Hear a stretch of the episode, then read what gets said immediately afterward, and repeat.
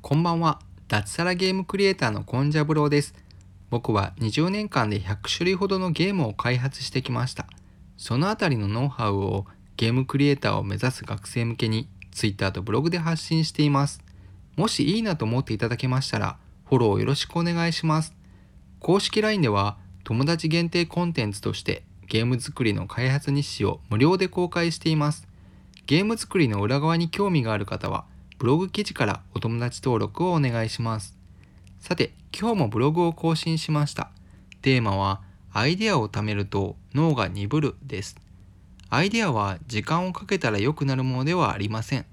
学生の頃はたくさんストックしましたけど、見返してみても面白いものは一つもなかったです。社会に出てモバイルゲームを作り始めて、毎日5、6本ほどゲームのアイデアを考える生活になりましたが、学生の頃にストックしていたアイデアは全て不合格。毎日必死でアイデアを考えるうちに自然にストックしないようになっていきました。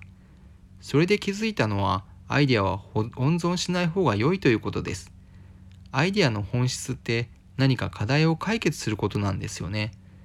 だから温めてる時点で緊急性の低い課題ってことになるんです。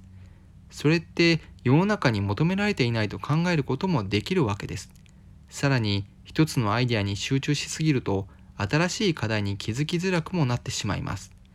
僕はこの状態を脳が鈍ると考えて意識して取り除くことを心がけてきました。ツイッターで毎日5投稿以上してるんですけど、これも毎朝起きてから考えています。毎日脳が刺激されて成長を感じられるので非常におすすめです。毎日新しいアイデアを考え続ける環境を作り、脳を常に活性化させるのが良いと思います。以上、差し当たり今思うことでした。私、コンジャブローはブログにて平日毎日4センチから6センチの記事を書いています。Twitter や公式 LINE もよろしくお願いします。何か挑戦したいなと思っている方はお気軽にフォローください。一緒に継続していきましょう。それでは明日もよろしくお願いします。おやすみなさい。